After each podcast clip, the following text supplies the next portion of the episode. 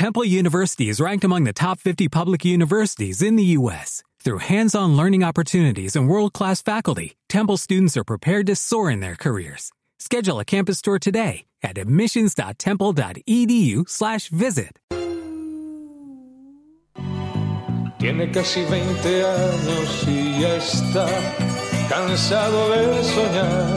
De eso no se habla. De eso Pero no se tras habla. la frontera está su hogar, su mundo y su ciudad. La voz de los presos políticos. Conductoras Ana Barreiro e Inés Hansen. Panelistas Andrea Paloma Salarcón, Guillermo Viola y Emilio Nani. Un invitado especial cada programa. De eso no se habla. De eso no se habla.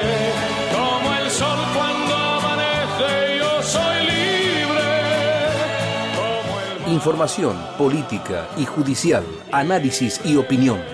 Email de-eso-no-c-habla arroba hotmail.com.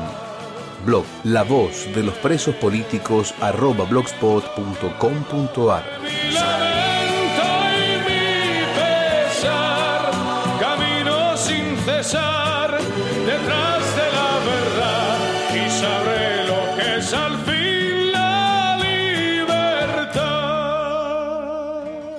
buenas tardes a todos.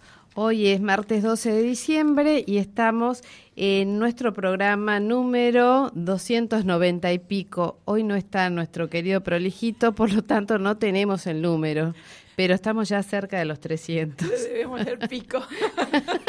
Sí. Bueno, estamos en el programa de Eso no se habla, que es la voz de los presos políticos. Y eh, mandamos nuestros saludos a Ana Barreiro, que eh, está eh, con unas eh, merecidas vacaciones de descanso. Otro saludo para Mercedes, que siempre está en los teléfonos. Para Marcela, que es nuestro corresponsal en el sur. Y uno especial para Guillermo Viola, que eh, tampoco ha podido venir ausente con aviso. Saludo para Patricia, que está en el control. Y comenzamos el día de hoy vamos a presentarlos. Primero a los panelistas que están. Hola Andrea Palomas, ¿cómo estás? ¿Cómo estás, Inés? Hola, Guillermo. Eh, bueno, un saludo. Hace tiempo que no vengo, no me, no me extrañaron, ¿no?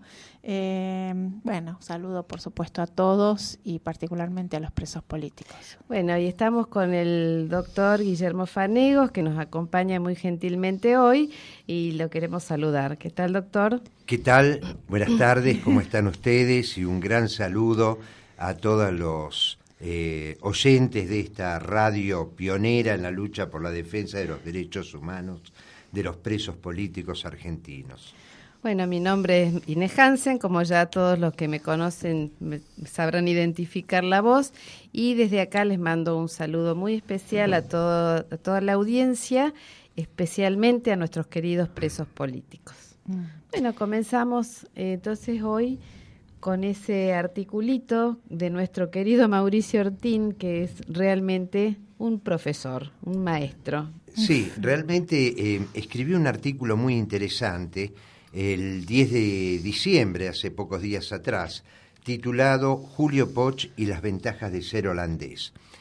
La verdad que con una maestría ejemplar, en poco más de una carilla, hizo una semblanza de lo que fue el proceso por el cual detuvieron, extraditaron, mantuvieron en prisión durante más de ocho años y luego absolvieron a Julio Poch.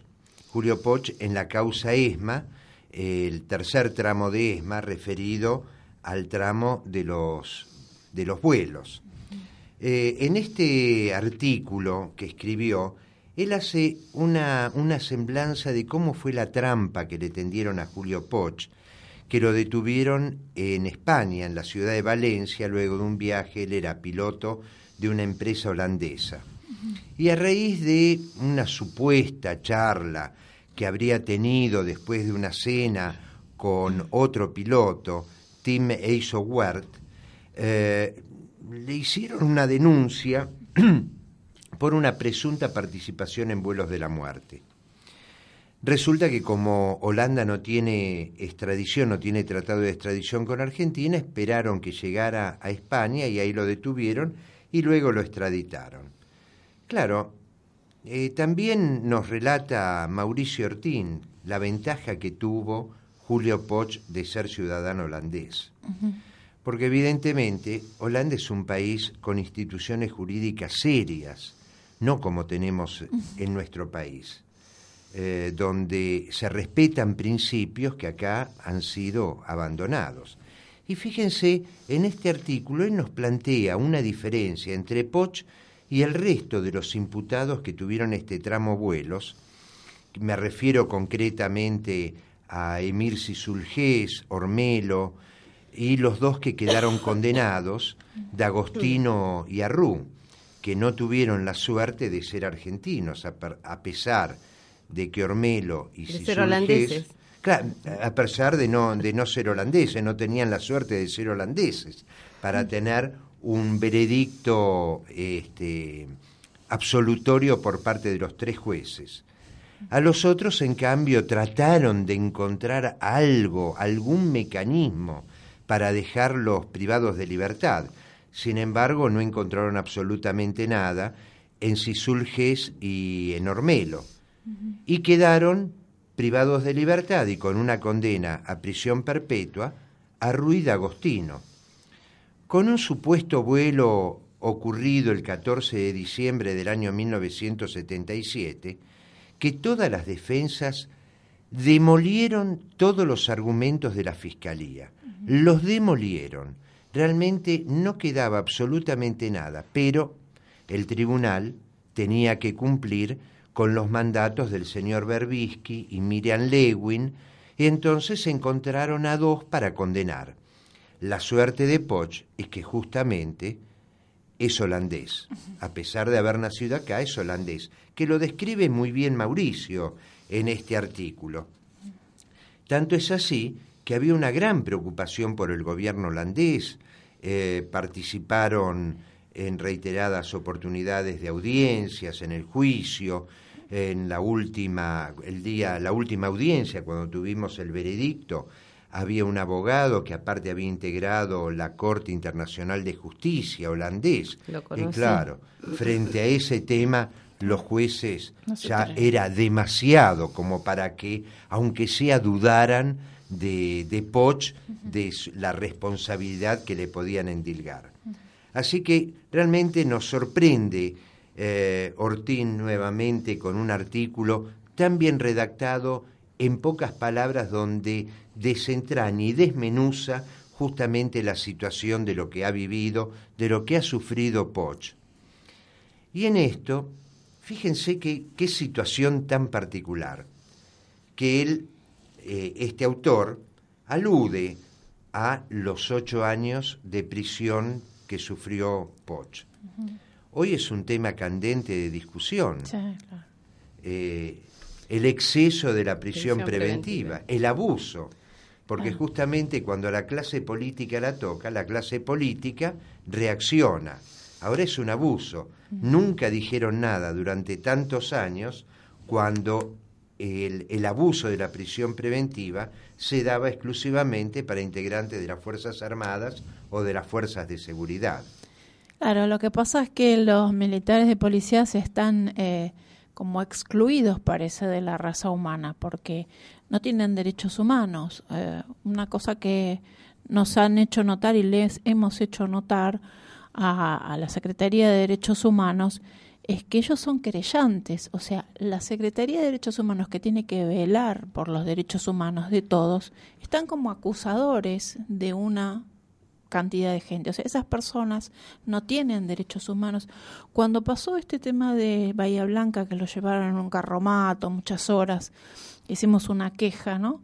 Gente muy eh, mayor. Gente muy mayor, muchas horas en un, en un, micro de, en muy malas condiciones, sin poder dormir, sin baño, un horror. Hicimos una denuncia y nos llamó un, un funcionario. Y lo primero que dice, bueno, pero nosotros mucho no podemos hacer porque nosotros somos querellantes. Y pero ¿qué pasa? Esta gente no pertenece a la raza humana, no son humanos. Entonces, ¿quiénes defienden los derechos de los presos políticos? Nadie. Nadie. Porque la Secretaría de Derechos Humanos es acusadora. Y yo, yo eh, agregaría, cuando fue la sentencia de ESMA 3, yo estuve conversando con un periodista eh, holandés y bueno, entre la charla, yo le contaba un poco la experiencia de, nuestra de tantos años de lucha y qué sé yo, y me dice, pero qué macana ser argentina. Y yo le dije, no, no es una macana, yo me siento orgullosa de ser argentina. Qué macana tener estos jueces, dije. Sí, estos jueces, estos políticos. Estas instituciones débiles. Mira, es justamente como termina la carta eh, Mauricio que termina diciendo, tipos raros estos holandeses, consideran a los militares argentinos sujetos de derechos humanos. En fin.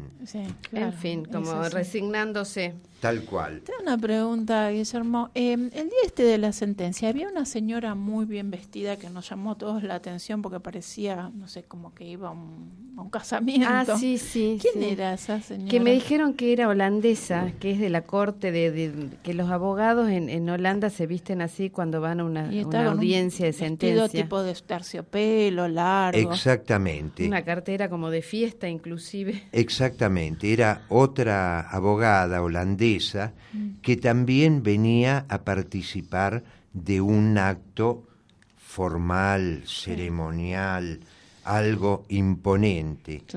Y sintió, creo que ella nos lo transmitió, también el bochorno y la vergüenza de ver cómo acribillaron con las máquinas fotográficas a ah, los imputados. Bueno, eso es algo. Algo tremendo. Y aparte, algo que después, viendo la, filmación de la audiencia, pudimos comprobar que las querellas tenían una hoja con la foto de cada uno de los imputados. Y era como jugar a la batalla naval. Los cruzaban los que tenían perpetua, hundido y festejaban cada uno de ellos. Realmente un acto bochornoso. Y burdo, burdo de por sí, ¿no? Todo esto horrible. Y, en esta vuelta, miren, hoy tuve la oportunidad de estar charlando con una investigadora del King's College de Inglaterra, una investigadora de la Escuela de Guerra, eh, la cual especialista, investigadora de lo que es la justicia transicional y los problemas para encontrar la paz en aquellas zonas del mundo donde hay conflictos armados no internacionales. Entonces, me planteaba un tema muy clarito, pero ¿cómo?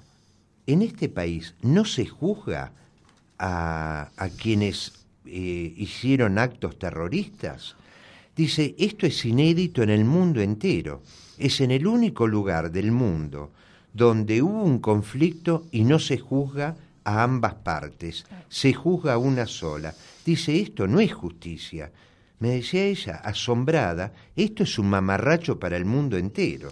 Bueno, y para completar habría que invitarla a llevarla al Parque de la Memoria para que vea que ahí se eh, homenajea como víctimas a personajes como eh, Abel Medina o como Santucho. Santucho. está homenajeado como asesinado por el terrorismo de Estado, cuando el señor eh, era el jefe máximo de una de las organizaciones más crueles que hubo, que es el ERP, y unos cuantos, no, no esto solo, ¿no? podemos estar un rato largo, está Paco Urondo.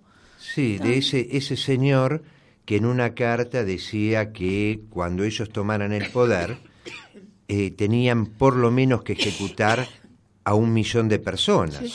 Esto tendrían que reflexionar nuestras clases dirigentes, nuestras clases políticas, para que sepan que si hoy siguen siendo asalariados del poder legislativo los señores diputados y legisladores, es justamente porque las Fuerzas Armadas evitaron que hubiera un millón de personas muertas en nuestro país en manos de estos terroristas.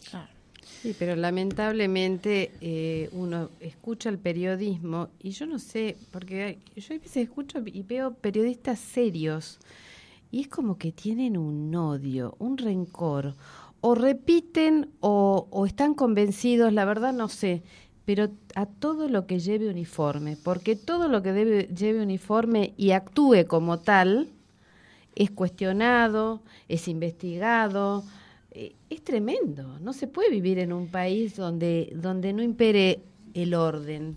Este país es el país del revés.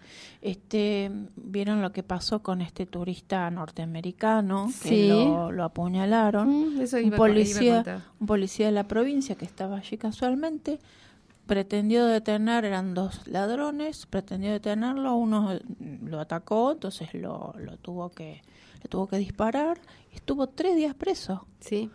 Y salió porque porque empezaron una campaña eh, Matías Bañato y mm, eh, Carolina Píparo diciendo qué vergüenza que el policía que detuvo al o sea, la familia del policía fue a ver a la familia del, del norteamericano para pedirle ayuda. O sea, una vergüenza como país somos. Entonces, eh, empezaron una campaña en las redes. Ahora, ¿qué es lo que pasa con este gobierno que iba a cambiar todo eso? Porque yo creía que iba a cambiar. La verdad estaba convencida de que el policía es policía, en, en cualquier parte del mundo, acá no, pero yo pensé que con este gobierno iba a ser el policía policía, el militar militar, el prefecto prefecto, el no, ahora esto sigue lo mismo, sigue exactamente lo mismo. Y si se mueve algo es por presión, pero no por convicción. Es un gatopardismo. Vos fíjate que lo único que les preocupa es el, el tema económico, el hacer negocios. Como si eso fuera la panacea de todo, cuando en realidad es una consecuencia de un país serio. Yo cualquier inversor extranjero le diría que ni se le ocurra poner un peso en nuestro país. Mientras que no hay seguridad jurídica, mientras que no funcionen las instituciones, mientras que nada sea serio, nadie puede venir a invertir acá. Y no se dan cuenta que cuando un país tiene orden, la gente viene e invierte. Eh, esto lo podemos ver en numerosos países que han sufrido crisis económicas tremendas, Irlanda, España, Portugal, inclusive Grecia, a pesar de todos los grandes problemas que sigue teniendo, tienen un orden y un respeto. Ah. Acá no tenemos respeto absolutamente a nada. No, a nada, absolutamente a nada. Acá el que grita más fuerte, ese tiene razón. Sí, el, que, el, que, no llora no mama. Estamos viendo a los diputados agarrándose a piñas. Sí, eh, acá en televisión. Al impresentable de, ¿cómo se llama? De Rossi ahí trepando a no sé dónde y pegando un salto y desaforado al punto de darle un infarto. Sí, o sea que estos son nuestros representantes, entonces realmente mucho a La clase dirigente es de terror. No podemos aspirar. Bueno, y vamos a leer algo que por lo menos eh, viene de un dirigente que por lo menos tiene sentido común. Y es un artículo que eh, dice, habla sobre Gerardo Morales, que tildó de patética a la CID y apuntó contra el Papa Francisco. El gobernador de Jujuy, mi provincia, celebró que la Corte Suprema haya eh, avalado la prisión preventiva de Milagro Sala, a pesar de haber ordenado que sea domiciliaria. Además fue muy duro el sumo, con el sumo pontífice. Esto es lo que dijo. Eh, bueno, en una entrevista concedida al periodista Jorge Fontevecchia para el diario Perfil, el mandatario jujeño disparó, estaría bueno que el Papa hubiera vivido un par de semanas en Jujuy para conocer bien la realidad. El gobernador macrista analizó que él no se ha configurado de cuadro de situación real y sentenció, el Papa también es humano, puede cometer errores.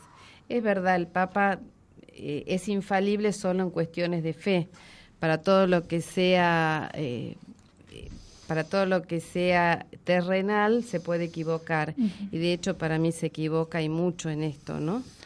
Sobre la CID, Morales enfatizó, la Comisión Interamericana de Derechos Humanos me parece que ha tenido un rol patético en todo esto. Su presidente dijo una cosa en Jujuy y después dijo otra cosa en Washington. Vio una realidad en Jujuy y ponderó las condiciones de detención de Milagros Salas y dijo otra cosa diferente en Washington. El máximo Tribunal de Justicia de la Nación ordenó que Sala obtenga la prisión domiciliaria, pero el gobernador hizo hincapié en que el caso Milagro Sala tiene una actuación de la justicia correcta e independiente, que ha sido ratificada por la Corte. La Corte acaba de dictar un fallo que ratifica todo lo actuado, ratifica la prisión preventiva y marca la prisión preventiva. Bueno, bueno, eh, por lo menos hay un dirigente. Sí, no, la verdad que es, es esto de la Comisión Interamericana. Que bueno, acá tenemos a alguien que lo sufrió en carne propia. Es que Morales la sufrió en carne propia. Claro, pero acá Guillermo lo echaron, lo agarraron del, del saco. Claro, y te sacaron. Es que la Comisión de Derechos Humanos no es más que una banda de tipos que tienen una clara ideología, que pretenden imponer su posición política sin respetar lo que dice la Carta, la, Convención Interamericana. Eso poco y nada les preocupa, sino fíjense, el tema de Milagros Salas, ¿cuántas denuncias se hicieron en nuestro país por gente añosa que necesita atención médica, que eh, están excedidos en prisiones preventivas y jamás jamás abrieron que nada. se mandaron eh, a, la CID y no pasa nada. Exactamente. Están ahí cajoneadas porque les dieron número de expediente, todo, pero no, no marcha ni para atrás ni para adelante. No, pero eh, acá como hay un concepto que que me parece que es muy profundo y que tenemos que pensar todos. Dicho sea de paso, una persona llamó, Nélida de Hurlingham, nos dijo que, que bueno, que, que, le gustaba lo que decíamos, pero que todos tenemos que cambiar eh, para que cambie el país. Es verdad. Eh, bueno, eh, acá hay algo muy profundo, me parece, que es el tema de a nosotros quién nos gobierna. O sea, nosotros vamos los el domingo eh, de último domingo de octubre, ponemos nuestro voto, elegimos un presidente, el presidente, los diputados, senadores se juntan, eligen jueces por los medios que dice la Constitución eh, estos jueces, bien o mal, en general mal, eh, juzgan y resulta que unas personas que están en otro país, a las que nosotros no votamos, que se eligen de una manera que poco clara, eh, porque ya hemos visto que algunas hay algunas trenzas medio extrañas donde no se puede, un país manda a un, a un representante y no lo dejan entrar. Eh, ellos eligen a los que quieren que, esté allí. Eh, está copada por la izquierda. Eh, en resumen, en resumen está copada por la izquierda. Perfecto. Y esta gente es la que nos gobierna a nosotros. O sea, los jueces nuestros no pueden opinar, los diputados no pueden opinar, el presidente no puede opinar. no, la, Corte Suprema no puede. No, porque la Corte tiene que acatar lo que dice un montón de chantas, porque son chantas la forma en que lo echaron a Guillermo y a las otras personas que habían ido ahí simplemente a debatir. No fueron con bombos ni con bombas molotov. Sé que me hacen acordar, cuando vos contabas todo eso, me hace acordar a los debates que, que hacen eh, las feministas cuando hacen esas marchas. Y no admiten ni siquiera que la gente que va en defensa de la vida, en defensa de la mujer, eh, de la mujer verdadera, no de estas bestias que se sacan las remeras y muestran todo y, escupen a los que rezan el rosario y quieren entrar a la catedral y, Pero que defecan todas en las ciudades. vía pública. Eh, bueno, actúan de la misma manera, o sea, hay un común denominador en esa gente. Es que es la imposición de las minorías, porque vos fíjate, yo admito que haya gente que no comparta eh, el derecho a la vida, que haya gente que pretenda que se legalice el aborto. Fenómeno, son opiniones. Ahora, ellos lo que pretenden es que todos pensemos como ellos. Es esa minoría que pretende imponer, por eso los ataques a la Iglesia Católica, el, ir a cometer atrocidades delante de un templo, porque esto es la falta de libertad que no la quieren como nunca la quiso la subversión y quieren imponer esas minorías, imponerse a las mayorías silenciosas del pueblo. Esto es lo mismo que sucede con la Comisión Interamericana o todos los órganos que están conformados por grupos minúsculos que cuando uno los invita a que participen en un proceso electoral, no lo hacen porque saben que no tienen no mueven el amperímetro electoral para nada. Sin embargo, se consideran los dueños de la verdad. Sí, tal cual. y además que como que nosotros tenemos que obedecer. nosotros tuvimos la Revolución de Mayo, nos separamos de España, que era la metrópoli que nos mandaba las órdenes por, por correo, por, no sé. Y resulta que ahora estamos obedeciendo a unos tipos que ni siquiera sabemos quiénes son. Porque ¿quién, ¿quién me puede nombrar tres jueces de la, de la Corte o de la Comisión Interamericana representan. Zaffaroni. bueno, de la Corte uno. Ese, claro. Lo demás no los conoce nadie. No sabemos quiénes son, cómo los eligieron. Pero mira vos qué cosa, ¿no? Porque, por ejemplo, y este gobierno, esto es lo lamentable y lo que te enerva, que este gobierno, viendo este tipo de situaciones, no toma conciencia. Vos fíjate cuando en marzo, creo que fue de este año, quiso designar a un representante en la Comisión Interamericana, se lo bocharon porque argumentaban que había sido defensor de un militar en la provincia de Mendoza. Sí, es una barbaridad. Tal cual. Entonces, la voluntad de los estados, la decisión soberana de los estados no existe. Sí. Sí, es una barbaridad. Bueno, pero es a lo que nos mantienen, eh, nos mantienen así, sojuzgados, con esta este, dominación, si se quiere, extranjera, porque la verdad es que no puede ser que tenga más injerencia la CID que la Corte Suprema de Justicia. Bueno, lo que pasa que esta también es responsabilidad de la Corte Suprema nuestra, que el señor Lorenzetti y Zaffaroni le guiñan el ojo. Se encargaron en destruir nuestra Constitución Nacional. Bueno, tenemos una llamada. Está con nosotros el señor Mario Daniel Arrú, que nos llama desde Seiza, la unidad 31, ¿no? La U31. Buenas tardes, Daniel. Hola, ¿cómo les va? ¿Qué, tal? ¿Qué tal? ¿Cómo estás vos? Bien, yo bien eh, aceptando aceptando el país en el que vivo. Sí, de eso nos estábamos quejando. Sí, sí, sí, realmente. Bueno, eh, no les quiero quitar tiempo. Yo estuve en, a ver, tengo 69 años recién cumplidos. Sí. Eh, estuve en prefectura hasta mayo del año 78, en que me echaron por intentar ingresar a Aerolíneas Argentinas. Sí. en el día, el día 14 de diciembre del año 77 hice un vuelo de instrucción eh, normal, público, eh, registrado como corresponde. Y en el año 2011, ya con 33 años de aerolíneas y 30 años de comandante, me encuentro con la sorpresa de que me imputan que ese día eh, fueron arrojadas vivas al mar, en ese vuelo se entiende, mm. las personas correspondientes al Grupo Santa Cruz. Esto venía de una denuncia de Enrique Piñeiro. Sí. bien, bueno, soy detenido, qué sé yo, el, alegato del fiscal eh, dice que estas personas eh, en realidad estuvieron vivas por lo menos hasta el día 18, dado la fecha en que fueron ingresadas a la ESMA y acorde a los testigos, la última vez que las vieron, eh, bueno, y así, así se llegó hasta elevar a juicio.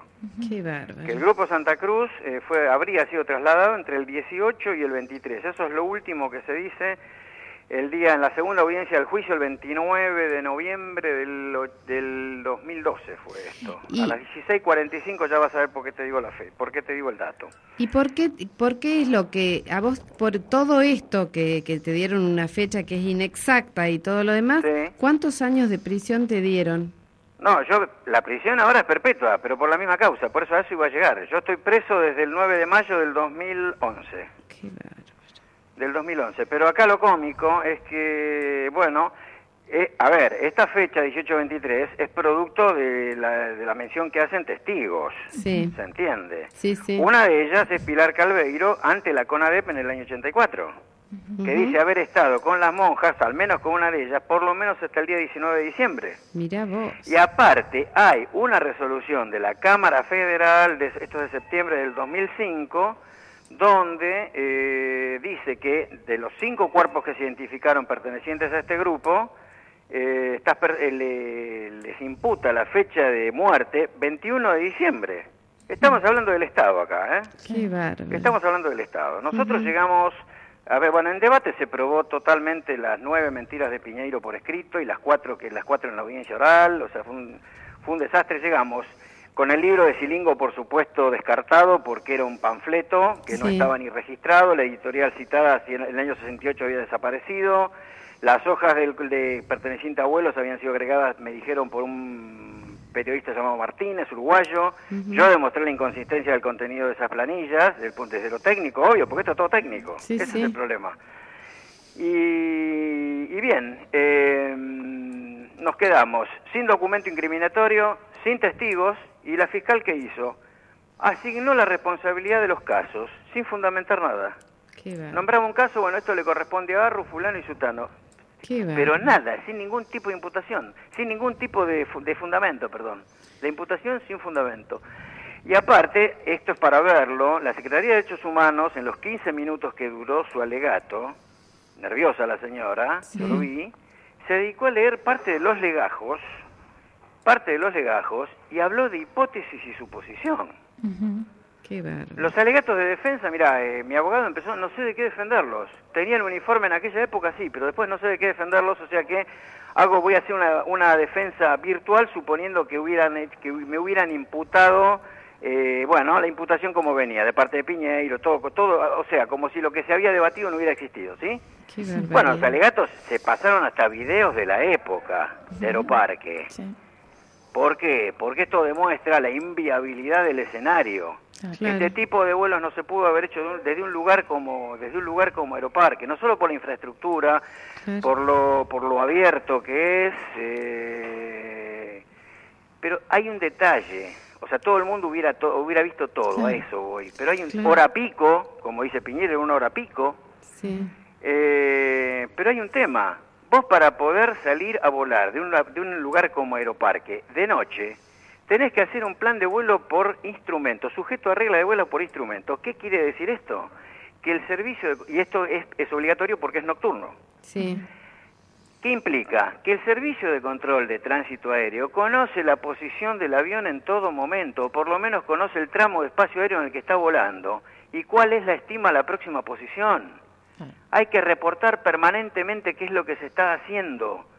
Y si vos no te comunicás, en media hora empieza una fase que se llama incertidumbre y termina con una búsqueda cuando se, cuando acorde a lo que figura en el plan de vuelo se acabó el combustible. O sea, yo no me puedo ir a Rosario y decir que voy a Rosario e irme al mar. No puedo ir a Tandil, que eran dos lugares que yo por lo menos he usado, no puedo ir a Tandil hacer aproximaciones de instrumentos y volver, obvio. El registro dice Aeroparque, Aeroparque, pues salí de Aeroparque y aterricé en Aeroparque. Claro. No, y, e irme al mar. Es imposible. Y aparte, el propio Estado dijo Sí. que el vuelo es normal, con un informe escrito que pasó por la mano de la señora Garré. Más 20 testigos calificados, técnicos aeronáuticos, controladores de la época, controladores de la época, pilotos. Yo recuerdo la audiencia que, que presidió Brulia con Piñeiro, que los tenía que parar. Hay 15 pilotos que ya dijeron lo mismo, por las barbaridades que estaban diciendo Piñeiro. Así que el propio Estado, pues es un Estado que se muerde la cola, ¿viste? Es la un Estado que es un Estado que dice usted hizo esto, pero en realidad yo digo que esto, que esta gente estuvo viva hasta tal día. Después digo no, el vuelo del, pero el vuelo del 14 en realidad es normal, Qué porque es normal, Eh, está escrito. Yo lo que tengo, yo tengo todo documentado. Yo puedo recibir acá a cualquiera con un grabador, le, le pre- le preparo lo que quieran, no tengo, no tengo ningún problema. Yo tengo todo, todo absolutamente documentado. Y, mm, y bueno, mira, eso básicamente, básicamente es, eh, yo estuve, yo de acá salí absuelto, llegué allá absuelto y tal como dijo página 12 el jueves 30, la pelea fue por, eh, por lo nuestro, Qué barbaridad. por el cambio de fallo nuestro. ¿Cómo dos jueces cambian un fallo?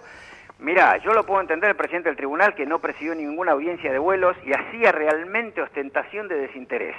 A mí me cortó la declaración a la hora y media y mi abogado dijo, no, ya está, no, está bien, ya dijo todo. Pues yo dije, bueno, qué- viste, qué sé yo. Le, le mostró la hora a la, Pagliotti- a la señora Pagliotti que estaba presidiendo, como que después me enteré que tenía un velorio, por lo menos lo que me dijeron. Qué. Bueno, y ahí la corté, mi, mi abogado dijo, no, ya dijo, yo re- había dicho todo, no, me faltaba decirlo del vuelo, la inviabilidad de este vuelo producto del escenario. Lo que pasa es que ellos, eh, eh, los jueces que, que, que los, que juzgan estas causas de lesa humanidad, realmente no les importan ni las pruebas, ni les importan No. los testigos, no les importa nada. No, ellos ellos lo único no que... les importa a las personas, no les importa lo que está pasando con mi familia en este No, momento. no, que absolutamente. vieron, son racionales, vieron, vieron parte del debate, vieron, lo, vieron la- los alegatos de defensa, escucharon mis últimas palabras y es todo documentado.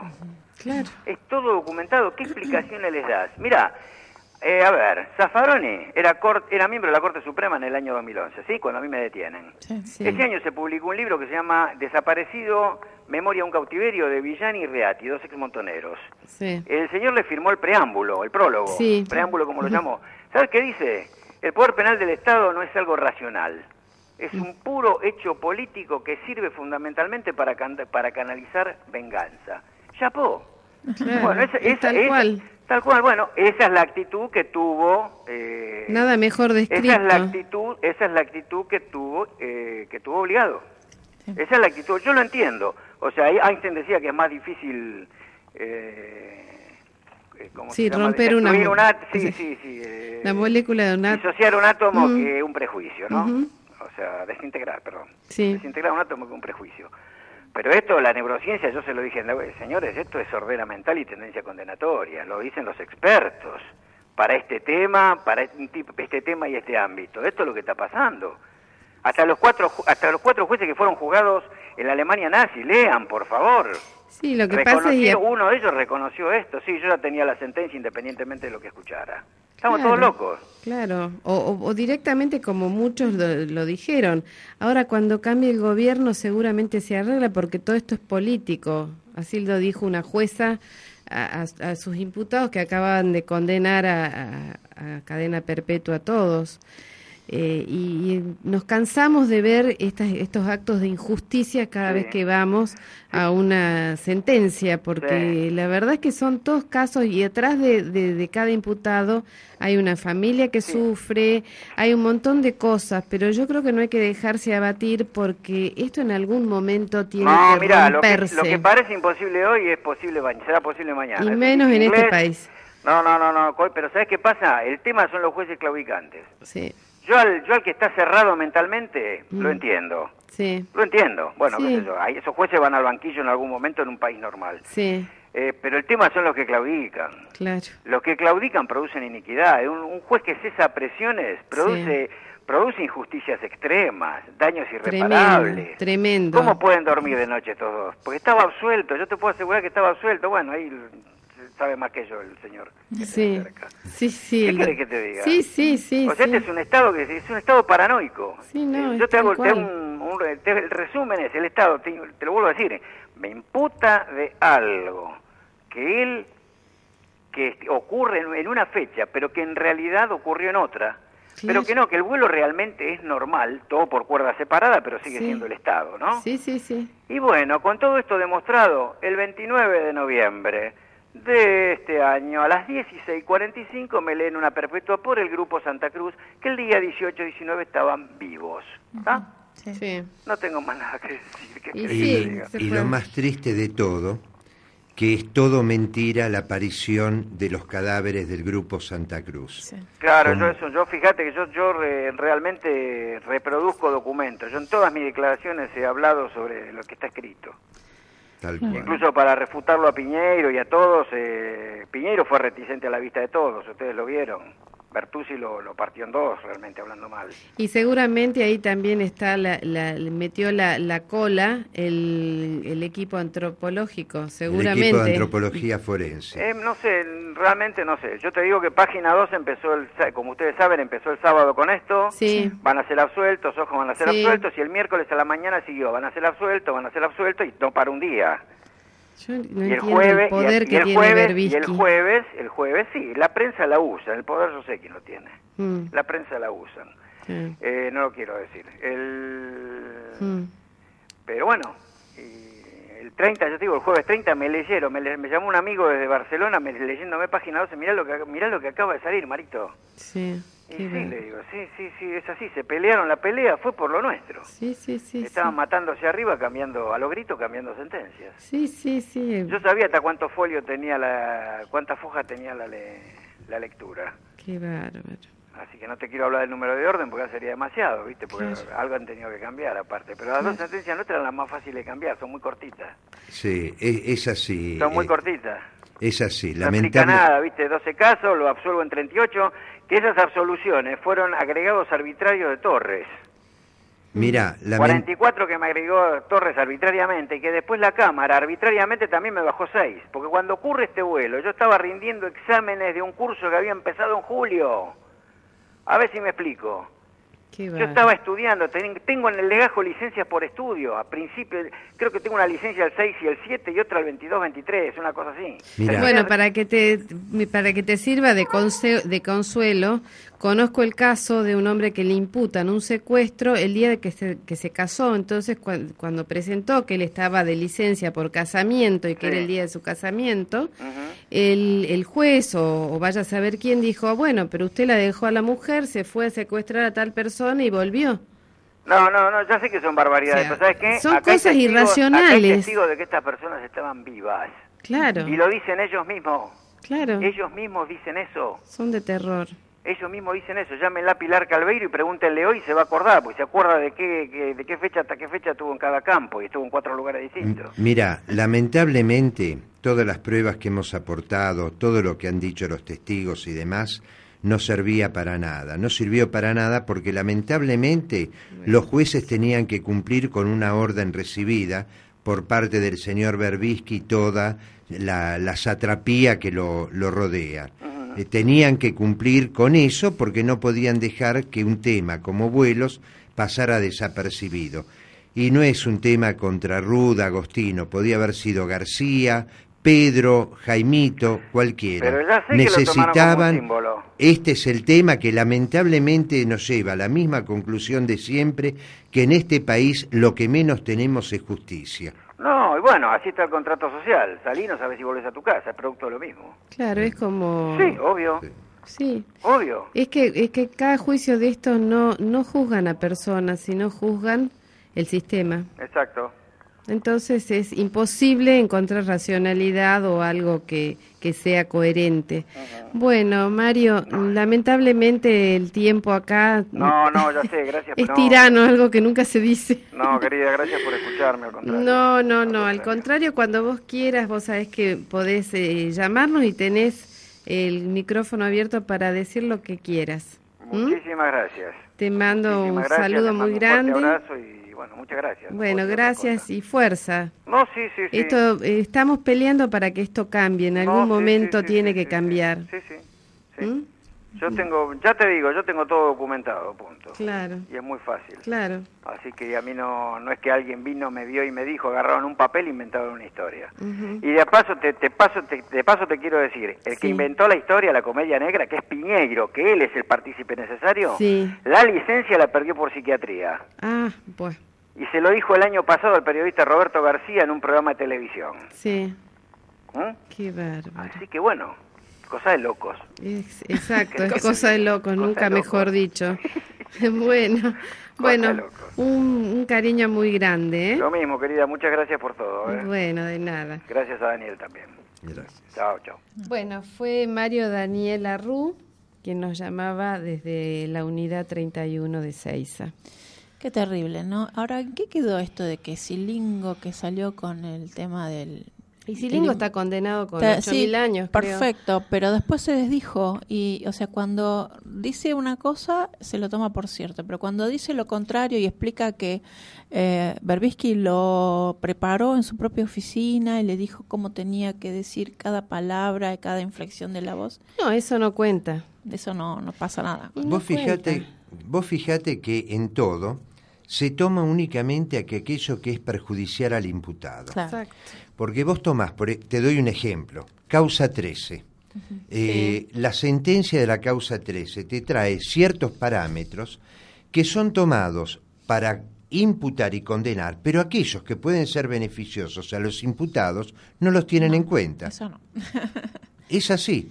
Mira, el caso concreto del señor eh, Basterra, un famoso este, delincuente terrorista, en la causa 13 dijeron que él había recuperado su libertad a mediados del año 1981 y él siguió vinculado a la Marina en forma voluntaria, percibiendo un salario. Sin embargo, en la causa ESMA, los jueces dicen que no, que él siguió trabajando, cobrando con la Marina hasta el año 84, pero que no tenía plena libertad para elegir. Sin embargo, tuvo la libertad de elegir a quienes delataba, cómo colaboraba, eh, cómo estafaba a la misma Marina y cómo cobraba un sueldo. Pero si vos lees la declaración de Lewin, la, declaración de Lewin es algo, eh, o sea, yo, una persona sin saber nada lee eso y dice, esta, esta persona es una cara dura.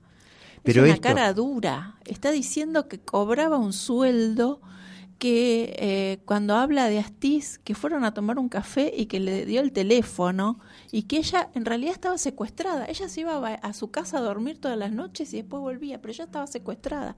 Ella te, lo, ella te, lo, cuenta y dice, pero ¿cómo estaba secuestrada si te ibas a tu casa? Bueno, vamos a hacer una pequeña pausa para relajar un poquito.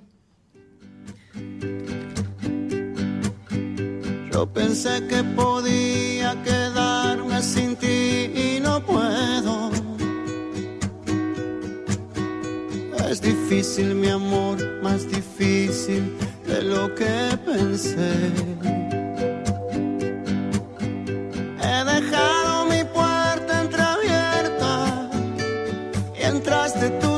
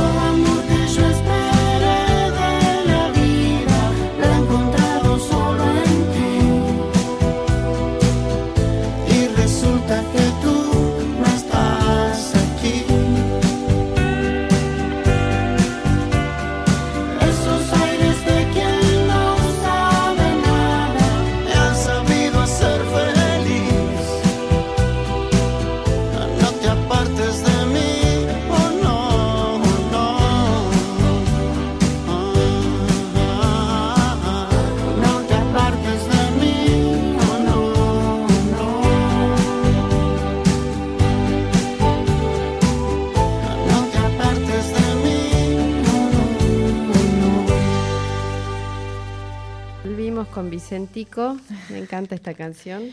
Bueno, ahora vamos a cosas, bueno, un poquito más, menos lindas, menos, alegres. Bueno, pero una cosa linda, si hoy es el día de la Virgen de Guadalupe, ah, un saludo a todas las guadalupanas, particularmente a Guada Jones, que es una peleadora número pero impresionante. Impresionante, está en todos no lados. Es, no es Jones Guala, es Jones Guada.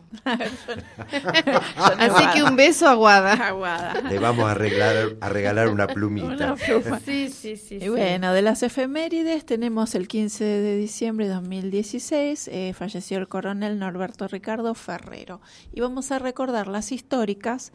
Hay varias, pero la más importante y la más terrible es la bomba, el 15 de diciembre del 76, en el microcine de la Subsecretaría de Planeamiento del Ministerio de Defensa, con un saldo de 20 personas heridas, 14 muertas, entre las cuales se encontraban varias, ¿no? Pero el coronel del ejército, Andrés Jorge Fernández Sendoya, el papá de Andrés Fernández Sendoya, ¿Qué el presidente de AFAVITA. Ah, perdón, de Eh, AFAVITA. te voy a hacer una pregunta, Sí. Andrea. ¿El nombre de Fernández Sendoya está en, en el paredón de víctimas? No, la verdad que no. No, ahí Ah. puedes encontrar Santucho, puedes encontrar el Parque de la Memoria tiene a Val Medina como víctima asesinado, o sea, cuando el tipo murió con el revólver en la mano. Bueno, a Santucho como víctima, a eh, Jaimal, eh, que es un montonero que lo Que lo mataron, ellos, ellos mismos, mismos. ellos mismos por Traidor. supuestamente traidor. A ver, ¿a quién más? Uy, hay un montón. A los que se tomaron la pastilla de a cianuro, Paco varios. Urondo, a Paco Urondo que se tomó la pastilla de cianuro, lo tienen ahí como asesinado por el terrorismo de Estado y tenemos una Porque los jueces dicen que se toman la pastilla de cianuro obligados. Claro, indu- Bueno, inducción al justa- suicidio. Justamente, Qué bárbaro, vos qué tocaste bárbaro. el tema, Mm. obligado. El juez obligado en el anterior, te- en la anterior sentencia de ESMA Sí. los condenó por homicidio por una señora, formaba parte de una organización terrorista, se tomó la pastilla. ¿Cuál es la justificación? Que si no la hubieran ido a buscar, no se hubiera tomado la Claro. pastilla. Por lo tanto, son autores mediatos del, del homicidio. Había que dejarla que pongan todas las bombas que quieran porque así no se Claro. tomaban la pastilla. Y en una de esas le ponían la bomba y se moría alguno de los jueces que tanto ahora se hacen los Sí. Exactamente. ¿no? Bueno, ¿y ahora para dónde agarramos? Ah, para la, carta, la de, carta. de nuestro querido amigo. Salió publicada en La Nación una carta muy interesante hablando de todo esto, ¿no? Del doble estándar, que se titula Parias. Lamento, dice la carta, que los colegios de abogados, juristas y periodistas expresen su preocupación respecto de los límites de la prisión preventiva ahora que se encuentran detenidas personalidades conocidas de la política, sin mencionar ni recordar que desde hace 13 años se comenzó a detener sin condena a más de 1.900 militares, policías, gendarmes y civiles por los hechos de los años 70 del siglo pasado y que 20 426 ya han muerto detenidos, el 80% de ellos sin condena. Solo se declaman la legalidad y la igualdad en la Argentina, mientras en lo profundo de sus prisiones yacen y mueren olvidados quienes se ha decidido que sean los parias de nuestra democracia. Esto lo escribió Ricardo Bueno. miem- miembro de Justicia y Concordia. Pasamos mirá- el aviso. Mirá, claro, sí, nuestro querido amigo. Eh, mirá lo que es esa, esa carta, la vigencia que tiene ahora con lo que uno escucha permanentemente en estos días, con las, con las eh, detenciones que se hicieron, hablando de la prisión preventiva, que es un horror, que qué sé yo, que qué sé cuánto. Bueno, la mayoría de los militares, cuando hablo militares hablo de todos los uniformados, y los que no son uniformados, pero están por las mismas causas de lesa humanidad, llevan 8, 9, 10, 11, 12 años de prisión preventiva y algunos, como en el caso del juicio del otro día, tuvo 8 años preso con prisión preventiva y lo absolvieron. Claro. ¿Y Ricardo Cavallo cuánto tiene? 16 años. Eh, 17 años. 17 años. Eh, Juan Carlos Rolón lleva 16 años. Y así numerosos. Pero mira, vos fíjate qué, qué tema. ¿no? La prisión preventiva debiera decretarse por dos motivos. Frustración de los fines del proceso, es decir, que eh, sea una causal para estorbar la colecta de pruebas o que haya peligro de fuga. Ahora, estas dos causales, ¿me podés explicar cómo pueden verificarse en una persona que tiene 80 años, 90 años, que hace 20, 30, inclusive 40 años que dejó su profesión, el caso que recién acabamos de escuchar de Arrú, el año 1978 dejó de pertenecer a la prefectura. Sin embargo, hoy se quejan de aquellos que hace dos años dejaron la función pública. Y sabemos perfectamente que tienen in- cantidad impresionante de dinero como para poder comprar voluntades. Y que han dejado mucha medios gente en lugares. exactamente claves. y mucha gente y sobre todo muchos jueces que le deben el cargo a esta gente entonces si en estos casos se cuestiona que se verifiquen esos principios cuanto más en la gente que nosotros asistimos Claro. en nuestros Además, presos políticos Qué ridículo que uno pueda eh, modificar o perjudicar una causa de hace 40 años, cuando estuvieron 40 años libres. O sea, si la hubieran querido perjudicar, ya lo hubieran hecho hace 20 años, 30 años. Tal cual. No ahora, No ahora, no claro. ahora que eh, son personas, la mayoría eh, mayores, enfermas, y que... La mayoría ya están todos en la tercera edad. Claro. O sea, son personas. El más joven debe Ma- tener 50 mayores, y eh, pico de años, mayores. 59 años, 60, los más jóvenes. Bueno, a partir de los 60 ya sos pasás a ser adu- adulto mayor con todo lo que eso implica, ¿no? Sí. Pero yo escucho que se rasgan las vestiduras y la, la- la- ahora les toca a ellos. prisión preventiva. Pero nadie habla nada de los militares y cuando por ahí alguien al pasar lo dice, como que nadie presta atención, como que no interesa, siguen con otro tema. Sí, se Sí, hacen los es más, distraídos. y yo he escuchado a alguno que dice, bueno, pero ese es un tema distinto. Sí, sí. Es un tema distinto y es una persona que está también imputada en una causa penal. ¿Dónde está la distinción? Eh, pa- nos parece que no son argentinos. No, No, no. Bueno, ya estamos al borde de que nos echen. eh, escuché el pip, ¿no? sí. Y bueno, vamos a despedirnos, entonces será hasta el martes que viene. Y bueno, antes de, antes de despedirme yo quiero una cosa solamente decir, y es que llevo en mi corazón a las 44 almas que están en el fondo del mar. Y, y bueno, pido por su familia, yo creo que todos Sí, nos pasa lo mismo. Un recuerdo muy grande para ellos y un viva la patria, porque realmente fueron, dieron la vida por, por la patria. Y en el día de hoy especialmente implorarle a nuestra Madre de Guadalupe que los cubra con su manto. Exacto. Bueno, Sí. hasta el próximo martes. Hasta el martes. Hasta el martes. Soportaré los golpes y jamás me rendiré. Y aunque los sueños se me rompan en pedazos, resistiré, resistiré.